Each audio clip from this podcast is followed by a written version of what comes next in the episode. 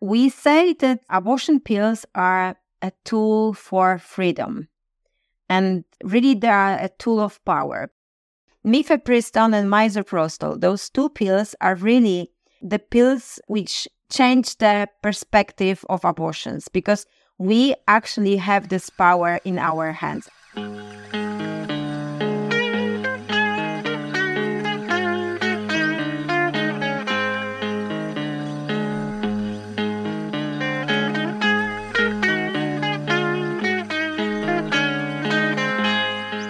Hallo und herzlich willkommen zum Was tun Podcast. Hier sprechen wir einmal im Monat mit linken Aktivistinnen und Aktivisten darüber, wie wir als Linke nicht nur kämpfen, sondern auch gewinnen können.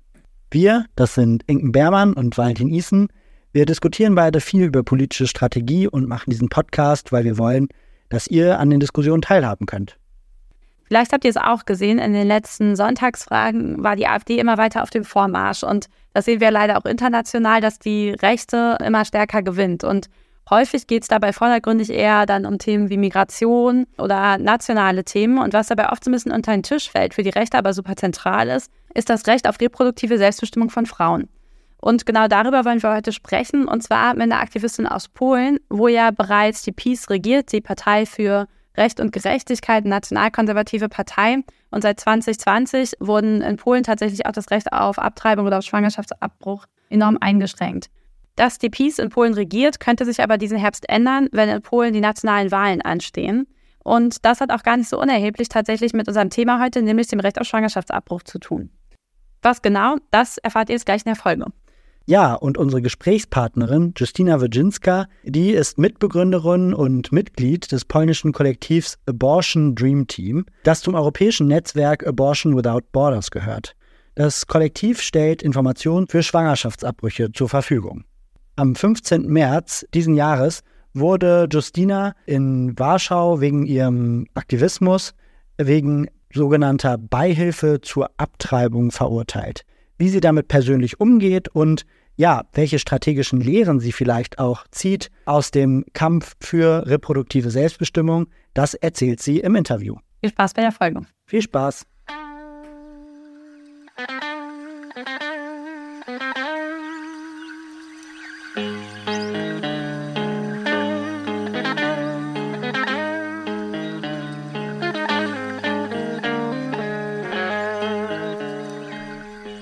So now we've met Justyna in the Zoom room because we are recording the session on Zoom because Justyna is in, in Poland and Valentina and me, we are in Berlin, and I'm very happy that we are able to meet you via the digital device. so, welcome to our podcast. Hello. Hi, hello. And I want to really say thank you for the invitation. Hello, Justyna. Thanks for being on our show. Hi. Justyna, you're an activist for abortion rights in Poland. Maybe as a first question, could you tell our listeners who you are and how it came about that you are an abortion rights activist today? I am an abortion activist in Poland, I'm actually abortion doula in Poland. I support people when they want to, to do abortion at home with pills. And uh, I never planned to be an activist. Actually, I just started to be by a coincidence, but by unwanted pregnancy. I found myself in unwanted pregnancy in 2006. Uh, then I uh, realized that uh, we don't have enough information about how to do it. At home, I took this risk, used many times pills, failed. And then I found the website, which was, we just started. It was Women on Web at the time. And I ordered pills from them. They came to me around 11 weeks when I was pregnant, uh, 11 weeks and I took them. Uh, and I was so afraid about taking pills at home because there, there was so many myths ab- around this. But it was physically very easy. And then I decided that I really don't want any other woman to be so afraid that I was at that moment. And I started to share this kind of experience I've built. And I was writing on many, many places in the, on the internet, like blogs, forums, that uh, those are the pills which are really safe and they can be able to to order in uh, from the safe space uh, from the safe websites.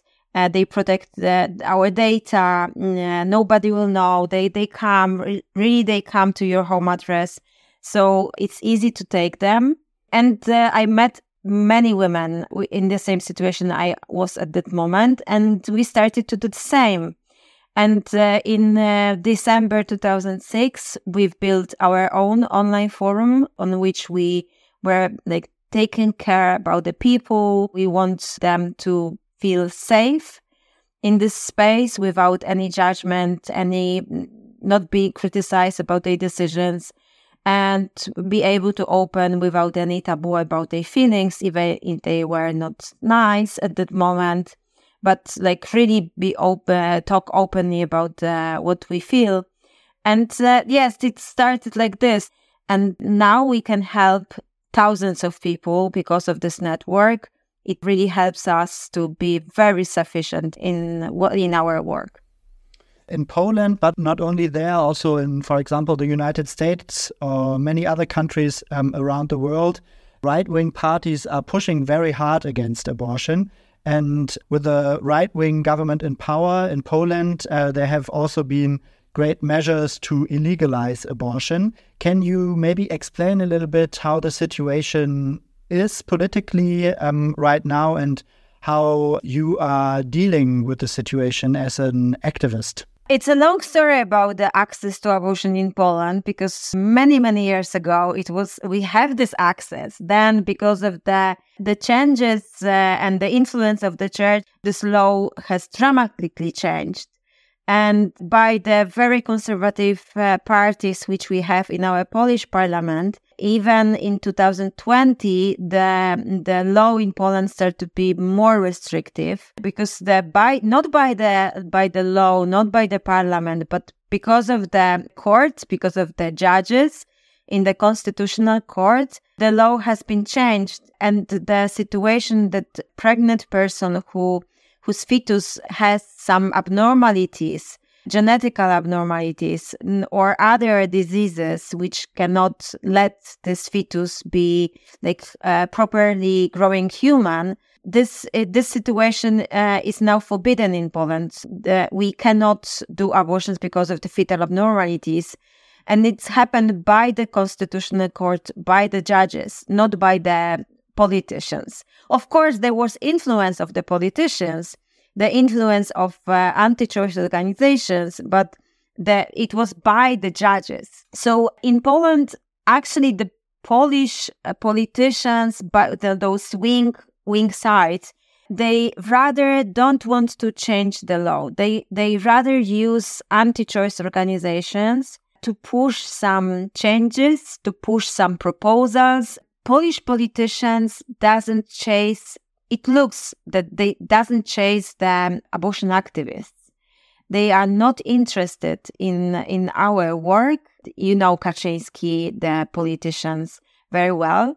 So even a week ago, he said, "Abortion in Poland, abortion can you can get abortion on every corner." So we know that he's not interested in chasing us, the activists.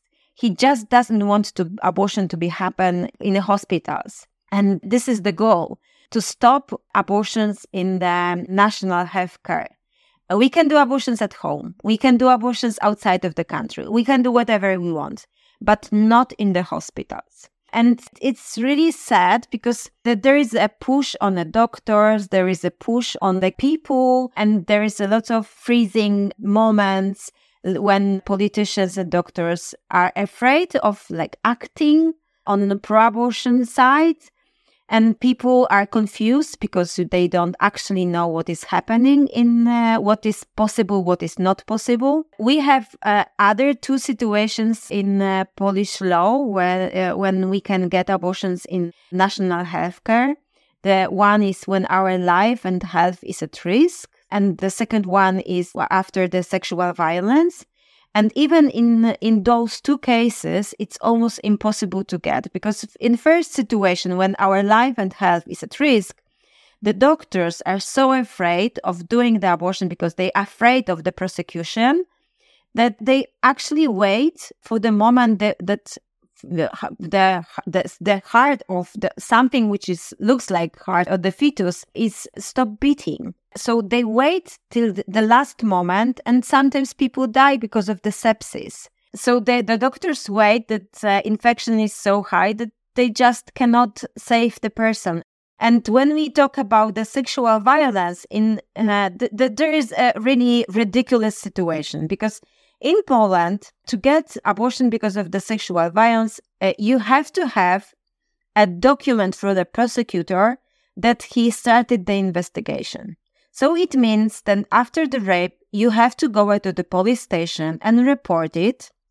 And then the prosecutor have to have the ev- enough evidence to start the investigation. So it means that actually you have to say this and this person just raped me.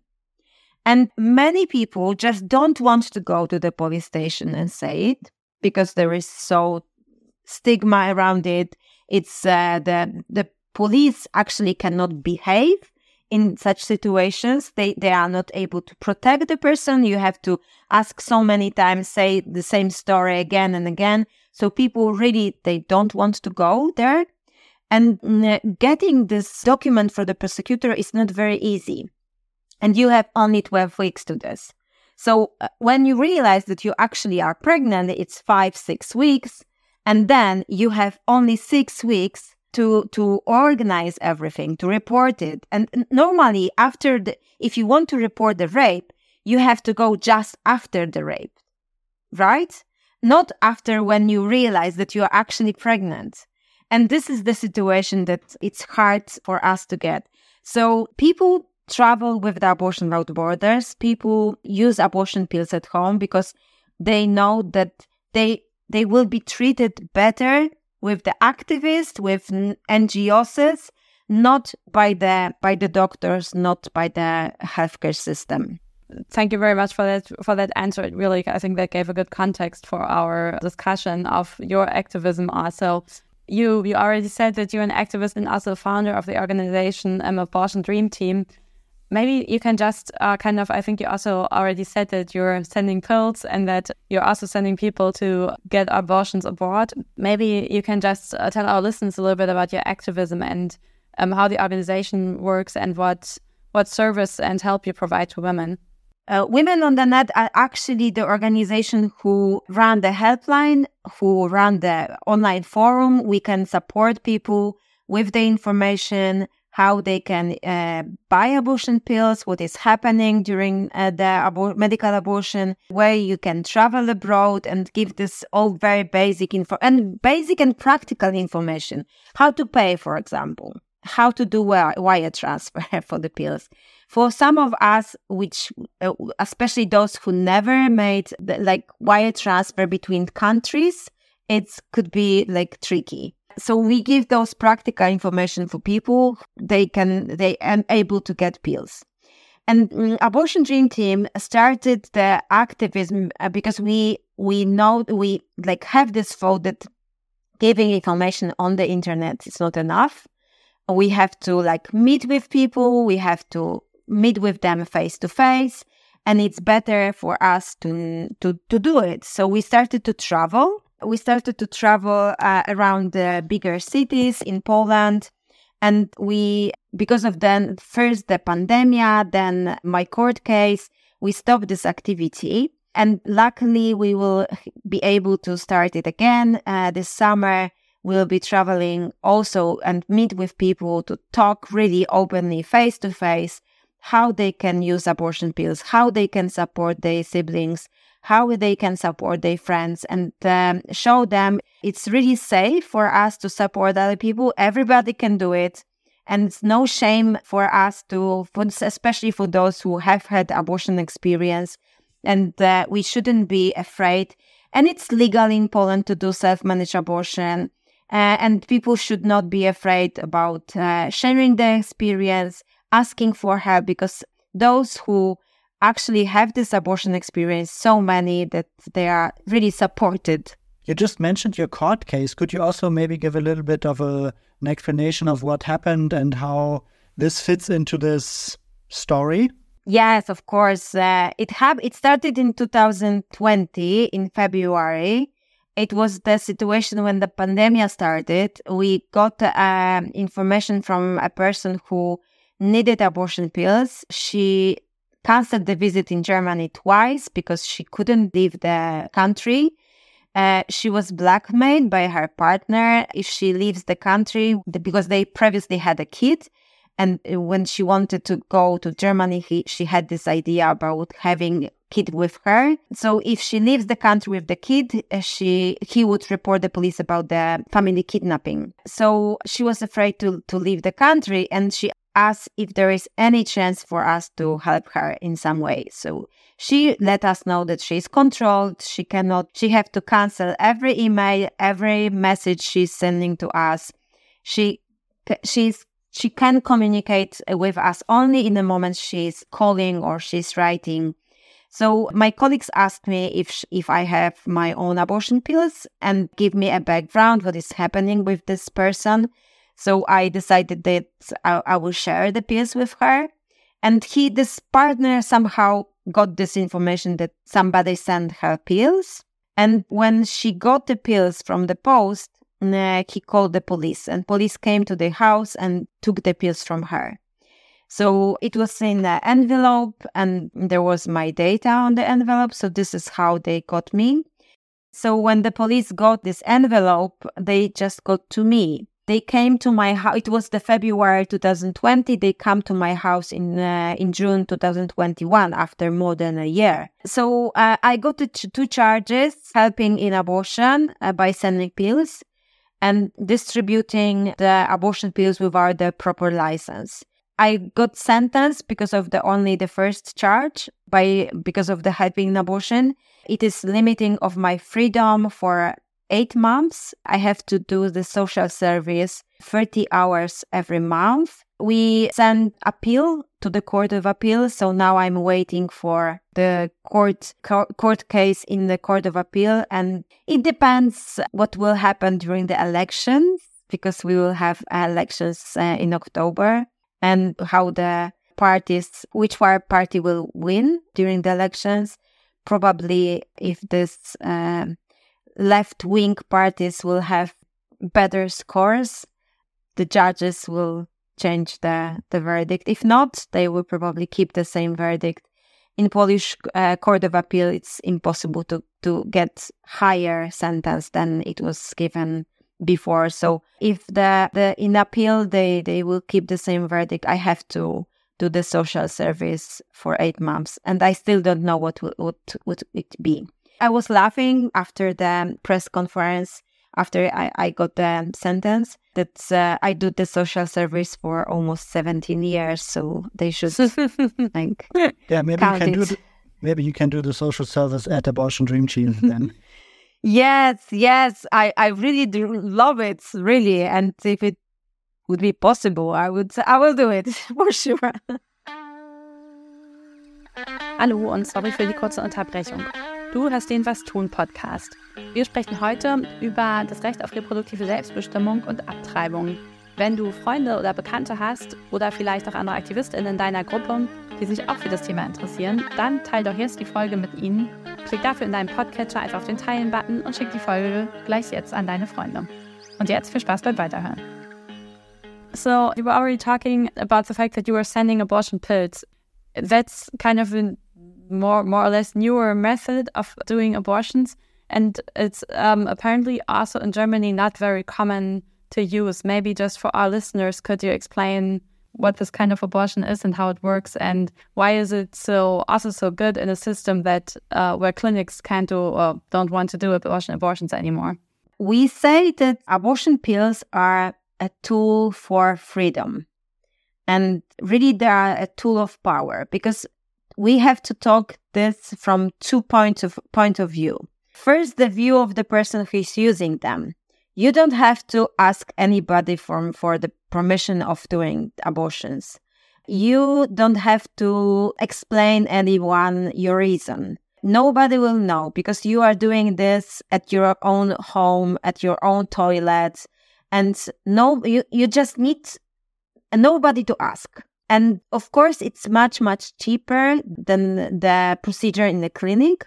For example, if you have to go to a clinic, uh, abortion around uh, up to 12 weeks or 14 weeks costs around 500 euro. And abortion pills cost 75 actually. So the difference is huge. And if we look at the even in a procedure, you don't have to hire so much staff. You don't have to use those tools. It, it's much safe, much safer than using the vacuum section.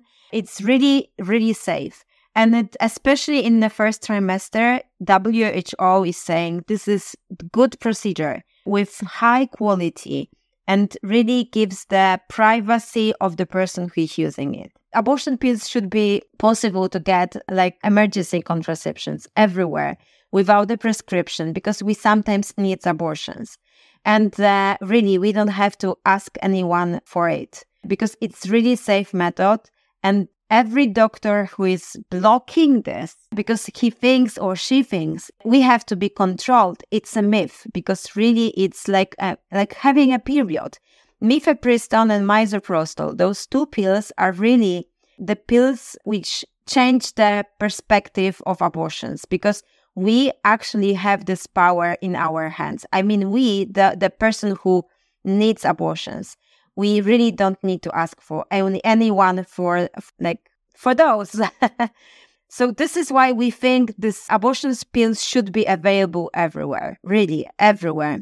And uh, so if I'm like a woman now and I'm I'm in need of an abortion, how how's how does it work like physically? So I kind of get the pill and then I take the pill and what what happens next?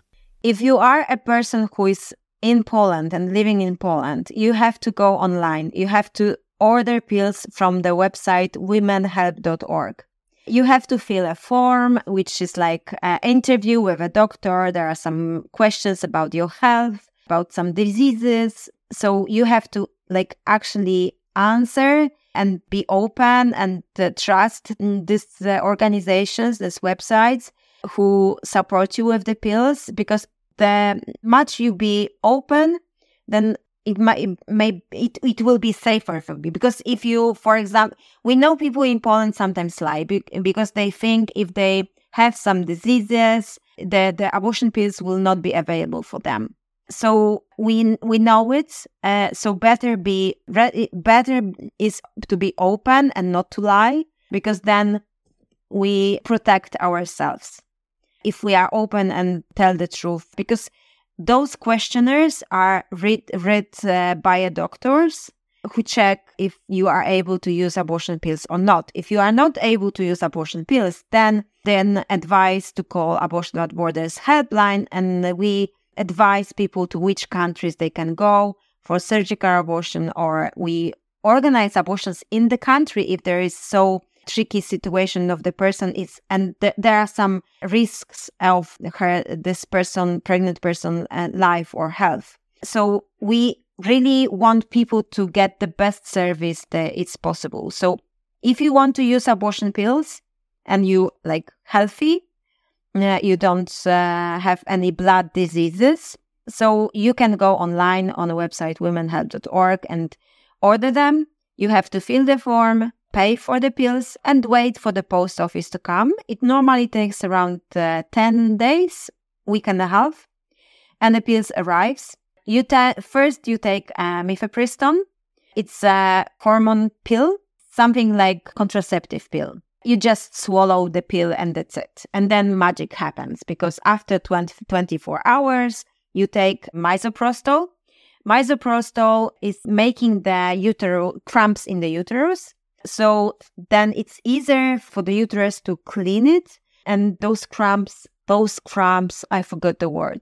The fetus will fall from the uterus after, after the cramps. So then it's a ble- uh, then then we see the blood, we see some clots, uh, something which looks like a clot, and in higher pregnancies, like 10, 12 weeks, sometimes we can see fetus. And for us, for people who actually have a period month to month, we know how to deal with the blood. We know what to do. So for us, physically, it's um, heavier than than our period. We can sometimes experience pain, but we know what to do with the pain. We know what kind of pills we take during the period uh, to avoid the pain. So this is what we do. We have to do normally. Like we act during the heavy period we have every month sometimes. Right. And then what, just like in other cases of complications? And can people in Poland then still go to hospitals or what will happen to them? Complications are, are happening less than 1% of all the abortion, medical abortions. So it's really rare. But when, when it happens, or sometimes we feel unsafe in the situation because we have different levels of medicalizations. So then we can go to a hospital. We can say, I just, I'm pregnant. I just started to bleed. And we, the doctors are obliged to give us uh, support. They have to check us. They have to see what's going on. And uh, we we can even be very open with the doctors because it's legal for us to do self-managed abortion. We can say, uh, I just use uh, misoprostol and I start to bleed, but I feel unsafe because I think the bleeding is higher than I expected, and nothing like really we are not criminalized. Nothing is happening. But you know, doctors are different, and also the mm, staff in the hospitals they have different levels of the stigma, and they are only just people, and they can have their private comments about our decisions. So if we are not prepared for this, or we feel it's too much for us in this situation, we can just say, I, I am pregnant. I just started to bleed and that's it. We don't, we don't have to tell the whole story because it uh, the medical abortion and natural miscarriage is like almost the same process so nobody will recognize if it was a spontaneous uh, miscarriage or just it's a, a miscarriage. We just it happened because of the using misoprostol. And this is why for us it's really if we are brave enough to say I just uh, I I am during the medical abortion and I came to a hospital because I think something is happening and I not feel safe it's it's okay, but uh, we we don't have to really. That's really interesting. I think that what you just said that the that like a, an abortion by a pill, for example, and natural miscarriage basically have the same symptoms, and that's something that really uh, kind of gives uh, security to women also to go to hospitals because there's also from medical personnel no way to know. Which kind of also leads me to the to the next question of the political and medical context in Poland. So I think you you already said that the the kind of the abortion ban is basically is mostly due to the to the courts and that the that it's not illegal to order pills, for example, but the kind of the the societal context in Poland is very heated around this issue. Like there's like the churches and the PiS, the National Conservative Party that really uh, carry this issue forward. And then there's the whole movement against or for the right of women to to have their choice if they want to get kids or not. How do you strategize in that in like in that societal environment and also in the changing legal um, situation? Actually, the Polish government is helping us in this by yes by changing the law they they help us to to explain people why we need abortion access. Before the Constitutional Tribunal, the Polish society want it was around uh, 47% of the Polish society wants to have abortion without any giving any reason up to 12 weeks. And then uh, Constitutional Tribunal happened. Then those deaths happened because do- doctors were more afraid than activists of doing legal abortions in the Polish healthcare system. And um, in last polls, we which has been done uh, beginning of this year, more than seventy percent of society uh, wants to have abortion without giving any reasons up to twelve weeks. So really, Polish society is more more modern than Polish politicians, and I I'm so surprised that before the the elections the politicians doesn't look uh, doesn't uh, listen to their voters because if it's a 70% it means also that PiS mm, the law and justice party voters are also wants to have legal abortions up to 12 weeks. Because we know that with us also to, uh, abortions are they, they, they need abortions. The voters of women who vote on law, uh, uh, law and justice they also need abortions. And we hear it many times. I am a Catholic person and I, th- my situation is very special and I just need abortion. The, yes, it happens. So we know that they, they really, they, we, they need abortions and we know it. So if we have kind of polls like this, we know that society has changed because the stories changed them. Uh, the situation changed them. So people said no, too much, no. And I'm I'm really curious what will happen during the elections, how the voters will like will will vote, what will be the the turning point in in the like thinking about to, to whom they should give a vote. Many parties proposing that if they win the election, they will change the law. But for us, changing the law, like prom- promise a changing the law is not like just this, this is a slogan only. We know that uh, we know what we want. First, we want uh, decriminalization of, of abortion, uh, especially those who help in abortions, like activists, like doctors who are brave enough to to do it even when the law doesn't let them, because we know there are some of them. They they have not been caught yet, but luckily. And the second thing, we want uh, mifepristone and misoprostol be registered to the purpose of abortion because misoprostol is registered not in only is used in the Polish hospitals only off label. This means that it's not registered as abortion pill. And uh, mifepristone, this hormonal pill, is not registered at all. So we, we even cannot order, like legally order and have the storage stocks in Poland of those kind of uh, pill. So those two things are necessary for us. Uh, and to, when we talk with the politicians, we always ask, what will they do? Those two things it's really interesting. It also shows how pervasive patriarchy is, but also how important reproductive control is for uh, maintaining patriarchy or patriarchal systems that they even give up strategic decisions actually politically. Because as you could see in the midterms uh, with Joe Biden, he was polling so bad, but then the Supreme Court voted against the right of, to abortion in the US. And that kind of secured Joe Biden's midterms because everybody was so upset basically and the whole abortion issue turned turned over majorities even in the US where, where there's like su- such a big also uh, right wing community and and movement going on I think it's really it's really interesting and also good sometimes a good a good thing to look at which issues we really need to tackle also to overthrow patriarchy because these are apparently also the key issues for the other side so they maybe are also the key issues for us to to gain freedom. I'm just like going over to Germany because in, in Germany we the situation is not as bad. It's also what I find really interesting. You say in Poland the situation is so um, polarized, and so it's a major political issue. In Germany, we have this weird in between law where in the law kind of um, abortion is illegal, but it's free of punishment if you do certain things. So, for example, if there's a medical indication or the, if there's a criminological indication, so if you were raped, for example, or if you go and have these consultancies.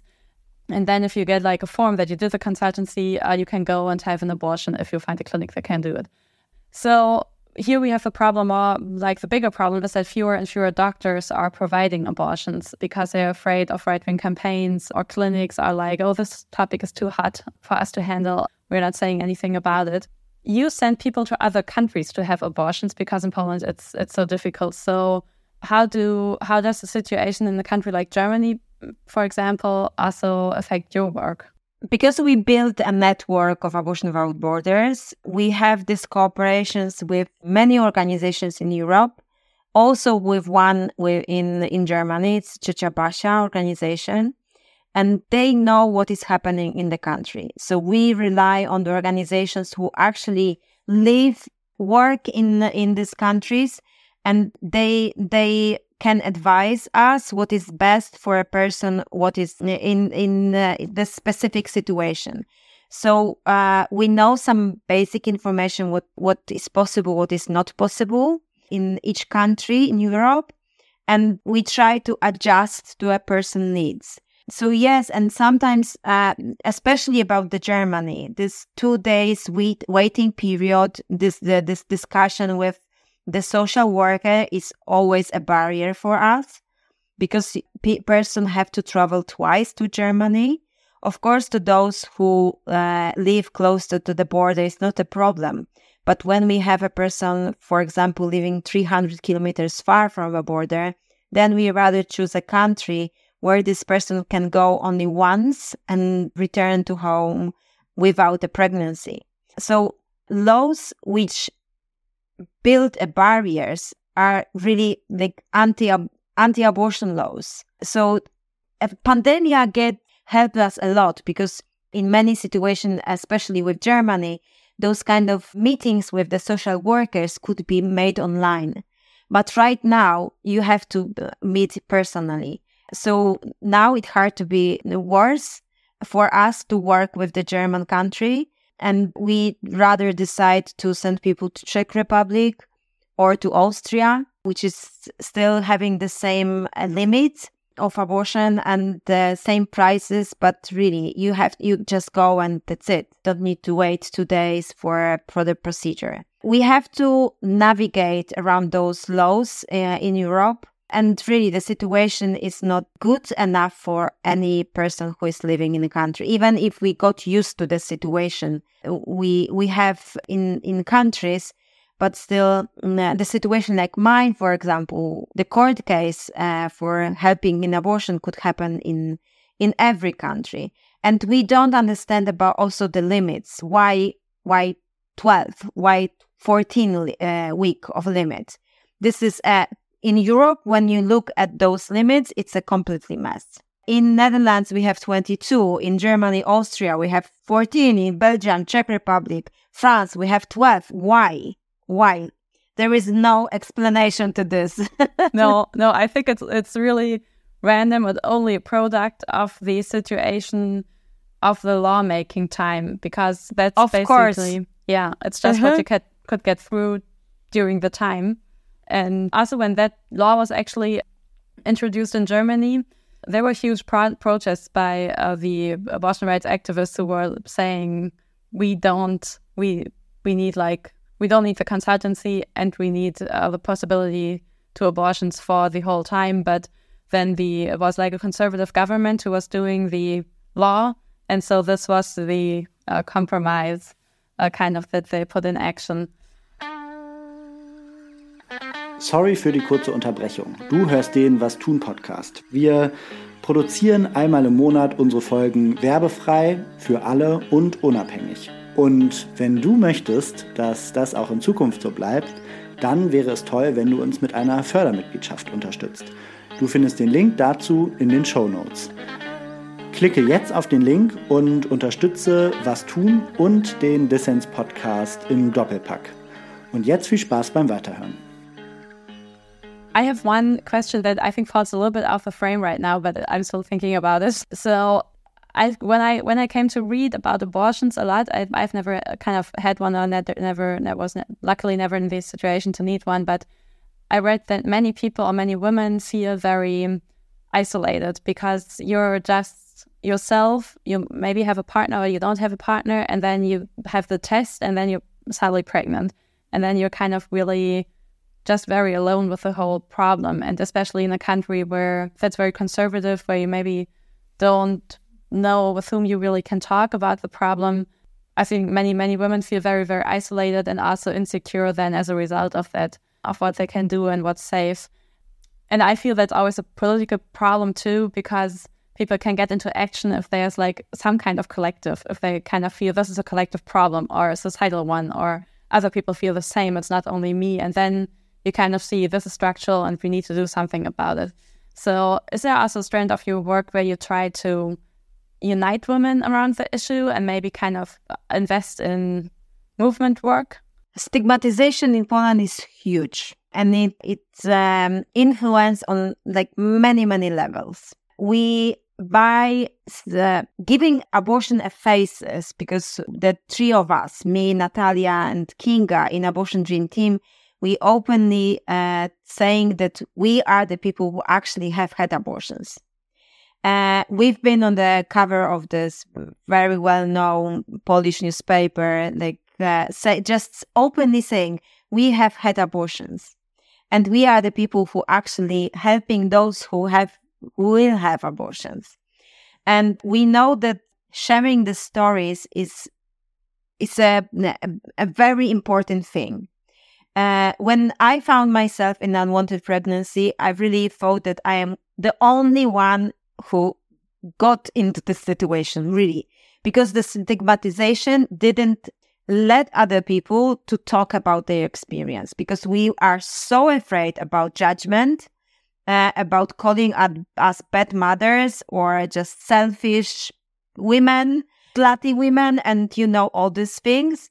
So we are so afraid about sharing this. But we know from other countries that abortion is a medical procedure, one of the like biggest abortion, uh, I mean, in numbers, the abortion procedure. And when we, we, we knew this as abortion activists, so this is why we wanted to show if we have this, uh, this experience and we are living happily, you probably have the same. But you are afraid to tell this because you are ashamed uh, of it uh, because of the stigmatization. Uh, because in your environment, in your town, village, uh, place you where you live, there is a probably uh, one person who is stigmatizing you, who just said some stigmatizing things, and you are afraid that you will be marked as a, as a bad person because you had the decision. So we use our stories as a as kind of tool um, to to show we don't afraid to say it. And there are so many women right now who actually just said this, same like us. There were few manifestos in the newspapers about uh, women who are, or pregnant person who just said, I just decided to have abortions. Even in the, in in media, we from time to time watch the kind of reports about women in Polish hospitals and they're showing their faces. It's so nice, really, because it shows that people are started not afraid to share this because they think this is my right and this is what, what I am not should be ashamed. And we uh, we really support every person who is sharing this story. The trip we are planning in near future it's also uh, to build this community about uh, with the people who have this abortion experience. On the evenings, we plan to do the, those circles of people who have this abortion experience to share this, to tell uh, what uh, they have, what kind of feelings they have, because there is a mixture of feeling. Every person has different story, different feelings, and we want to hear. We really want to hear and meet with those who have this uh, abortions, and to meet also us to see that you are not the only one who have this, and you shouldn't be feeling like totally alone uh, in this country, that you are just one. And I'm the one of the person who is actually answering calls on abortion without borders. And from time to time, I hear, I'm so lonely in this. I just got pregnant. This is unwanted pregnancy. And I all the time say, sorry to say, but you are not so special. There are, I just got 20 calls from a person like you. Sorry, but you are not a special person. This is not this situation. And it, when you, when you hear something like this, there was tw- around 20 like me before. Okay. So this is a common experience, it means, because, and the stigmatization is also acting on people that they are not sharing this, even in the, the family, with the family members, because uh, they are afraid of the, of the judgment. So if you don't talk about this, you don't know how many of your close people have this experience. And we try to we, we try to engage people to to say, give a sign that you want to hear this, that people are that you are open to their decisions. Let them know. Publish something uh, on your social media that uh, you don't care about the people's decisions. You just you you are your them they, they friend and you want to support them no matter the decision is. And that this is why i think the change happened. This is why i think we have 70% of the society wants abortion up to 12 weeks legal with the polish healthcare system. Mm-hmm. Cool. Very cool. And you as a person who is who has given her face somehow to this particular struggle i suppose that you also receive threats, stigma, people are blackmailing you probably. And I think this is a phenomenon that happens to many women who speak publicly for political struggles, but probably especially for a topic like abortion. Could you, uh, on a personal note, maybe explain to our listeners, explain to us a little bit how you how you deal with this, how you what do you do that it doesn't discourage you? Because it it comes from my own experience and uh, my own like feelings about this. I really don't care. For me, the biggest issue is to support people who need information, who need access to abortion, then put my emotions to the to threats of people who doesn't accept my uh, my decisions or my activity really i really don't care. I block those kind of messages. I uh, protect myself. And even I, I got some comments. I really don't try I, i'm not trying to read. I do it for 17 years and uh, i built kind of wall to protect myself from this. Also i think this is a kind of if if there is especially anti-choice organizations they are uh, posting many time many many things about abortion dream team or abortion without borders. And we think that if they post something on about us even if it's something on as we are bad people then this is kind of advertisement for us. Because those people would never come to our uh, websites. They would never come to our social media to read the content. And if they got this information from anti-choice organizations, then we reach to them also. And in the situation they are in, in unwanted pregnancies, they would know what to, to come to who, to whom to come. so this is why we really don't care. Uh, we many times have heard you should go to a court. You should sue them because they use your faces no, we never will do it uh, because we think this is kind of tool for us to get to the to people who would n- we never reach. And but also this is like we this is us the activists. This is the, our decision. But what the anti-choice are doing this is really nasty. And we don't know how to how to prepare people to this. You know, Facebook now is a most common tool for people to look for some kind of advices. Uh, we try to explain that Facebook is not um, as uh, the better thing, the best thing, and it's uh, good that in on some groups you can anonymize yourself and people you can ask about something and you can protect your own like personality. But if you don't do it, the anti-choice people like posting you, they send you private messages. Change the decision because if you don't, we inform your whole family about this. You know, you on Facebook, you have these connections with the partner, sister, brother, mother, father, you know, you, you, because we love it. And they are doing this. And it's so nasty, especially with young people. And then they have some problems at homes because parents got this knowledge and if they disagree, there, there, there is a problem for them. So this is really nasty. And I think it's not ethical to use this, but this is what they do. This is how they try to change people's minds. Wow. Really bad. So, uh, the listeners of our podcast are mostly activists in uh, Switzerland and Germany and Austria. If they want to support abortion rights in Poland or worldwide or in their own country, how can they get involved or how can they what would you tell them how how to support abortion rights. If they want to be activists they can contact organizations in austria or in germany to engage be engaged in the activities they they are doing. In in austria there is a Ciocia Wienia, Aunt Wienia, the organization which, which is located in vienna. In germany there is uh, Aunt Basia, Ciocia Basia, they are located in Berlin. So you have to write to these uh, organizations and ask how you can uh, join to them. But uh, you know, there is an other point of this story. Abortion costs costs a lot. those uh, in the clinics in Germany or Austria cost around 500 euro. And if you cannot get abortions up to 12 weeks because different reasons. Uh, you have to look for abortions more than 12, 12 14 weeks. It costs more uh, around 1,000 euro.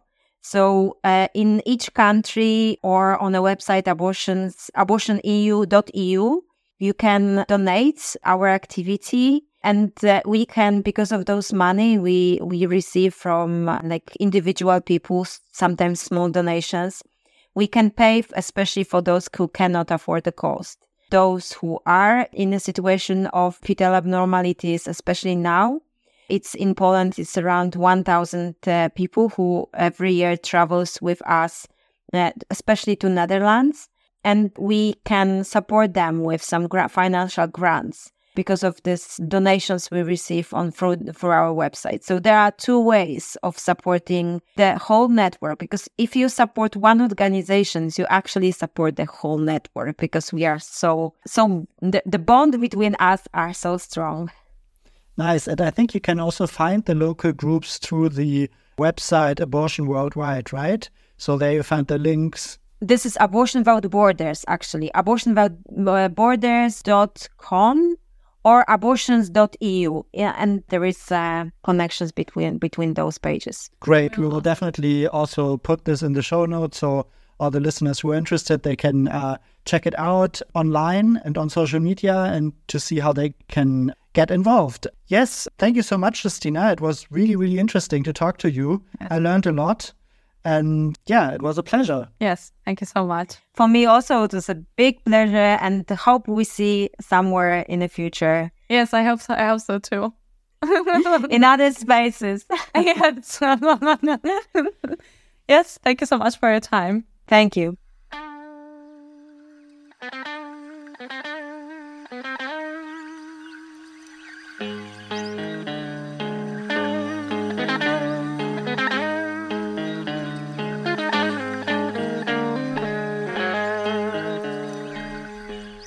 Ja, da sind wir wieder. Und wie nach jeder Folge sitzen Inge und ich jetzt noch zusammen und überlegen, ja, welche losen Enden es gibt und auch vor allem, was wir strategisch lernen können aus, aus diesem Thema, aus dem Aktivismus von Justina. Mhm. Inken, sag doch mal, was bleibt bei dir hängen? Was fandst du strategisch besonders interessant? Ja, ja, total viel. Also, aber ich fand es wirklich ein sehr dichtes Gespräch. Man merkt, dass sie einfach ultra viel Erfahrung hat. Also 17 Jahre im Aktivismus. So, es ist einfach sehr, sehr viel Zeit. Muss man erstmal schaffen. Ja, auf jeden Fall. Und äh, das finde ich, merkt man ihr total an, dass sie da aus so einem sehr reichen Schatz schöpfen kann. Und das fand ich super beeindruckend und cool.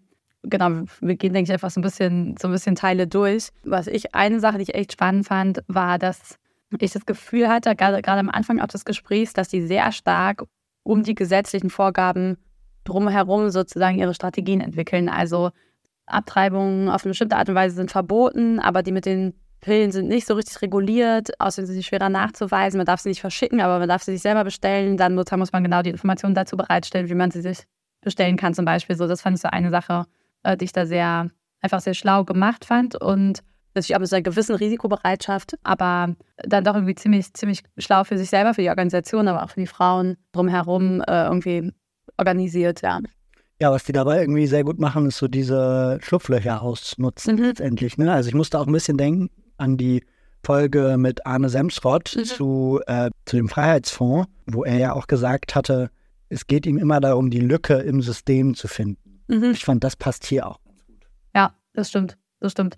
Und das finde ich auch nochmal spannend, weil es ja auch nochmal so verknüpft ist, dann zum Beispiel mit, oder beziehungsweise, dass ja körperlich eine Abtreibung eigentlich genauso aussieht wie eine Fehlgeburt oder kleine Geburt. Und dass das sozusagen für das medizinische Personal auch gar nicht richtig möglich macht, das zu unterscheiden und so. Und das sind sozusagen für das eine die Schlupflöcher im System, aber auch nochmal so eine Interaktion praktisch mit, wie sind eigentlich die körperlichen Gegebenheiten, mit denen man da agiert, irgendwie das sehr schlau zusammengedacht. Und das fand ich, und sozusagen sehr im Sinne der, der Betroffenen. Das fand ich irgendwie echt cool. Mhm. Ich finde, es ist tatsächlich auch ein sehr interessantes Thema, wenn man jetzt mal so ein bisschen rauszoomt auf diese Frage, die uns ja auch gerade irgendwie viel beschäftigt, ist so, was kann man im Aufstieg der neuen Rechten entgegensetzen? Dass es eben nun mal so ist, dass auch konservative Frauen Abtreibungen unter Umständen brauchen mhm. und man dadurch halt eine Situation hat, wo man die halt wegziehen kann von den Abtreibungsgegnern mhm. möglicherweise. Also, dass es da eben Leute gibt, die ja, vielleicht sonst rechte Einstellungen vertreten und darüber aber dann so ein bisschen sich entfremden von der Rechten. In Polen hat das zumindest ganz gut geklappt, scheinbar. Ja. Und äh, da sieht man irgendwie auch, wie so ein Pro-Choice-Aktivismus ein Stück weit auch, ja, demokratiepolitisch eine gute Gegenstrategie ist gegen die neue Rechte, möglicherweise. Mhm. Weil eben die neuen Rechten so, dass so eine Art Identitätspolitik für die ist, dieses gegen, dieses Gegenabtreibung sein, mhm. dass sie dafür sogar in Kauf nehmen, Politik gegen Mehrheiten zu machen. Ja, Voll. Das finde ich aber auch nochmal richtig, richtig interessant. Ich habe, ähm, ich glaube, ich habe schon öfter von dem Buch erzählt, The Story of Jane, ähm, wo es um Abtreibungen in den 70ern in den USA ging. Und die hatten auch so Beispiele von Police Officern, die äh, sie angerufen haben, weil ihre Frauen eine Abtreibung brauchten und sie sozusagen darüber aber irgendwie dann relativ sicher sein konnten, dass sie selber nicht verfolgt werden. Das ist echt, finde ich, total spannend. Oder auch das, was Justina jetzt erzählt hat mit den katholischen Frauen, die dann anrufen und sagen, ich habe einen ganz, ganz besonderen Fall. Und denen dann zu sagen, nee, ihr seid halt kein besonderer Fall schafft vielleicht ja auch eine Solidarität über politische Grenzen hinweg, die irgendwie richtig, die politisch sehr, sehr spannend ist, finde ich.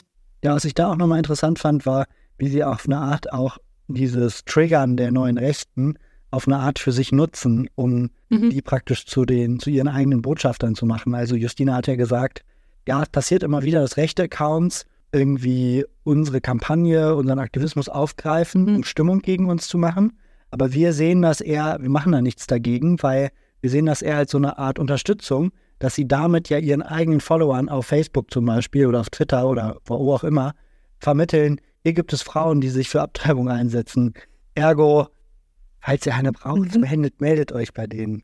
Ja, voll. Finde ich auch einen extrem strategischen und sehr schlauen Umgang damit. Und ich glaube auch, dass man davon auch total was lernen kann. Also gerade weil ich das Gefühl habe, es gibt ganz viel Hate Speech im Netz, das ist auch gefährlich und, und sozusagen schlecht.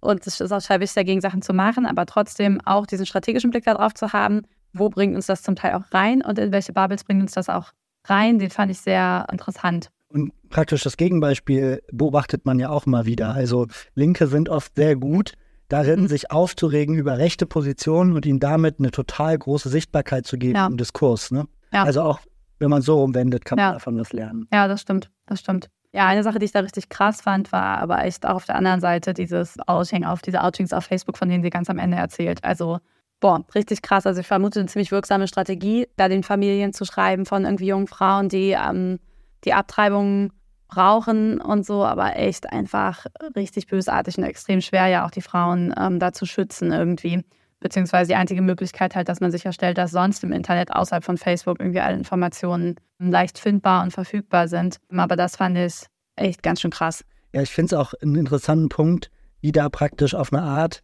diese, ja, diese Architektur von sozialen Medien auf eine Art auch wie so aus dem Kontext genommen wird, beziehungsweise dann für ganz andere, ganz andere mhm. Sachen genutzt werden kann. Also dieses Facebook, we are all one community mhm. und ja. ähm, ich zeige, wer mein Partner, meine Mutter mhm. und so weiter. Wir verlinken uns alle gegenseitig, mhm. immer unsere Familienfotoalben öffentlich sichtbar drin, eben dann genutzt werden kann in solchen Momenten, Total. um die Menschen zu targeten. Ne? Total, voll, voll. Da brauchst du ja auch sozusagen ein bisschen jetzt anderes Feld, aber eigentlich auch total viel Wissensvermittlung drüber, wie man sich sozusagen online auch die eigene Identität schützen kann. Naja, vielleicht gehen wir nochmal weiter. Was ich auch spannend fand, ist, dass das so ein krass transnationales Thema ist. Und das kommt ja eigentlich gar nicht aus der Sache her, dass irgendwie eine Abtreibung an sich eine transnationale Sache wäre, sondern es kommt ja wirklich sozusagen einfach aus der gesetzlichen Situation heraus und dass das halt sozusagen die einzige Möglichkeit manchmal ist, eine Abtreibung zu kriegen. Und dann sozusagen, dass sich aber da sozusagen als Antwort darauf, auf sozusagen diese Situation auch so super transnationale Organisierung geschaffen hat. Ähm, das fand ich irgendwie richtig spannend und auch richtig cool. Also auch irgendwie voll schön zu sehen, wie äh, sich da so eine solidarische Gemeinschaft von Organisationen ähm, gebildet hat, die sich gegenseitig unterstützen und auch finanziell unterstützen. Das fand ich richtig, richtig cool zu sehen und eine echt, finde ich, sehr, sehr praktische Form von internationaler oder transnationaler Solidarität. Ja, das finde ich auch. Da gibt es wahrscheinlich auch gar nicht so krass viele Beispiele dafür, wie sowas so gut gelingen kann. Also echt heftig. Ja, fand ich, glaube ich, auch tatsächlich. Und äh, ich hatte es auch gar nicht so vermutet, tatsächlich in dem Bereich. Nee. Gleichzeitig, man hat ja schon auch immer, also bei dem Thema auch immer wieder erlebt, wie als Roe versus Wade in den USA gekippt wurde, dieses äh, Grundsatzurteil da vom äh, Verfassungsgericht, dem US-amerikanischen Verfassungsgericht, da hatte man ja schon auch hier das krass das Gefühl, dass viele Frauen das total unmittelbar beschäftigt hat. Mhm. Also gar nicht nur im Sinne von, ah, irgendwo anders passiert was, sondern so. Ich war auch richtig wütend. Ja. Ja. Und ja, von daher irgendwie, im, wenn man es jetzt, in dem Moment, wo man es jetzt weiß, denkt man sich irgendwie, ah, okay. Auch irgendwie klar. Voll, weil es ja auch was ist, was einen direkt betrifft. Also ich finde schon so den Gedanken, dass einfach irgendwelche, meistens ja alten Männer denken, sie können über meinen Körper bestimmen und auch, dass man mir in der Gesellschaft zutraut, dass ich meine Steuern zahle, dass ich was mieten kann selber, dass ich sozusagen Sachen unterschreibe und dass ich ja sonst überall auch gesetzlich selbstverantwortlich bin. Nur in dem einen Bereich, der wirklich meinen Körper und mein komplettes Sein und ja auch meine ganze Lebensplanung betrifft, glauben andere Leute, dass sie da irgendwie ein Wort mitzureden haben. Das ist ja auch total, ich merke, ich werde direkt wieder ein bisschen wütend. Äh, das finde ich ist auch einfach absurd. Und deswegen finde ich das irgendwie auch, ergibt es ja total Sinn, dass man sich davon sehr direkt betroffen fühlt, auch wenn das woanders passiert und vor allem, wenn man das Gefühl hat, dass es so eine internationale Bewegung gerade gibt in so eine Richtung. Vielleicht kommen wir noch mal ein bisschen zu, ich glaube, so ein bisschen, eigentlich ist das so ein bisschen so ein großer letzter Block, der, wo es um Stigmatisierung viel geht. Also und sozusagen den gesellschaftlichen Diskurs um Abtreibung. Und ich fand richtig interessant nochmal zu sehen, wie sie analysiert hat, wie Stigmatisierung funktionieren. Also dass sie einerseits in die Richtung funktionieren, zu sagen, ähm, die Leute fühlen sich alleine, weil niemand drüber redet und sind deswegen in einer Situation, wo sie die Unterstützung brauchen, total unsicher und wissen nicht, wo sie die kriegen können. Und dass sie aber dann in die andere Richtung auch wieder so wirkt, äh, dass die Frauen niemandem davon erzählen, wenn sie es gemacht haben. Und das sozusagen dann so ein sich selber fortschreibendes System ist und sie da ja auch ganz konkret versuchen reinzugehen mit der Gegenarbeit. Also dass sie dann ja sehr konkret äh, Leute ermutigen, ihre Erfahrungen zu teilen, ähm, die dabei zu unterstützen, selber damit angefangen haben. Da musste ich natürlich auch daran denken, an die Sternstory in Deutschland in den 60ern, als Alice Schwarzer und viele andere Frauen ja öffentlich gemacht haben, dass sie abgetrieben haben. Also wie wichtig auch so große Kampagnen tatsächlich sind, wo viele Leute sagen, das ist was, was uns alle betrifft. Und das ist ja auch wirklich, ich glaube, in Deutschland sind Schwangerschaftsanbrüche öfter oder so oft wie Blinddarm-OPs. Okay. Also es ist wirklich ein einfach total häufiger Eingriff, wo aber selbst hier ja viele Leute nicht drüber reden. Das ist irgendwie auf jeden Fall interessant und auch wichtig, so dieses, man muss erstmal einem politischen Problem auch eine Sichtbarkeit geben durch persönliche Geschichten, damit mhm. überhaupt auch deutlich wird, wie breit es Leute betrifft. Und Stigmatisierung ist auf eine Art auch immer halt ein mhm. Silencing oder ein, wie sagt man das auf Deutsch? Also, so eine Art Vereinzelungsstrategie für genau, die Gegenseite, ne? Genau, von der Gegenseite, ja. um das zu verhindern. Es gab ja auch, ich musste jetzt gerade auch nochmal an diese eine Story denken, wo Frauen gesagt haben, ich bin eine Quotenfrau. Ah, jetzt weiß ich gar nicht mehr, wo das ist. Um das auch ja. zu enttabuisieren, dieses mhm. Thema, ne? Also mhm. irgendwie nur irgendwo nur hingekommen zu sein aufgrund von Geschlecht. Also dieses ist eine Aneignungsstrategie. Genau, aber vielleicht war es das auch einfach für heute, oder? Ja, ich glaube schon. Also es, ich merke jetzt auch, die Nachbesprechung war jetzt auch dicht. Dieses Interview war auch schon lang, deswegen haben wir uns ein bisschen Mühe gegeben, dass ihr nicht mehr zu lange zuhören müsst. Ja. Aber ich glaube, da kann man echt einfach richtig viele, richtig viele wichtige Perspektiven mitnehmen. Ja, wenn es euch gefallen hat, dann freuen wir uns mega darüber, wenn ihr uns bewertet auf Spotify oder wo ihr sonst den Podcast gerade hört. Und neuerdings gibt es bei Spotify auch die Möglichkeit, ja, Fragen zu beantworten. Für uns ist es immer ganz cool, wenn wir auch mal so ein bisschen Feedback von euch bekommen, weil wir ja sonst gar nicht so genau wissen, wer hört das, wie findet ihr das und so weiter. Von daher schreibt uns da auch gerne was, das äh, freut uns mega. Und dann natürlich auch freuen wir uns natürlich weiterhin darüber, wenn ihr was tun und Dissens im Doppelpack fördert und ja, Teil der Community werdet und dazu beitragt, dass wir das auch in Zukunft für alle werbefrei und unabhängig diese Folgen produzieren können. Den Link dazu findet ihr in den Show Notes. Und dann würde ich jetzt sagen, wir hoffen, ihr bleibt uns gewogen. Wenn es in einem Monat wieder heißt. Was tun. Tschüss. Ciao.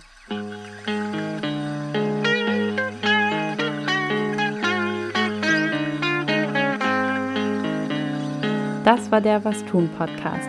Konzept und Redaktion Valentin Isen und Inken Bermann. Schnitt Julian Schlumberger. Die Musik kommt von Richard Waterman.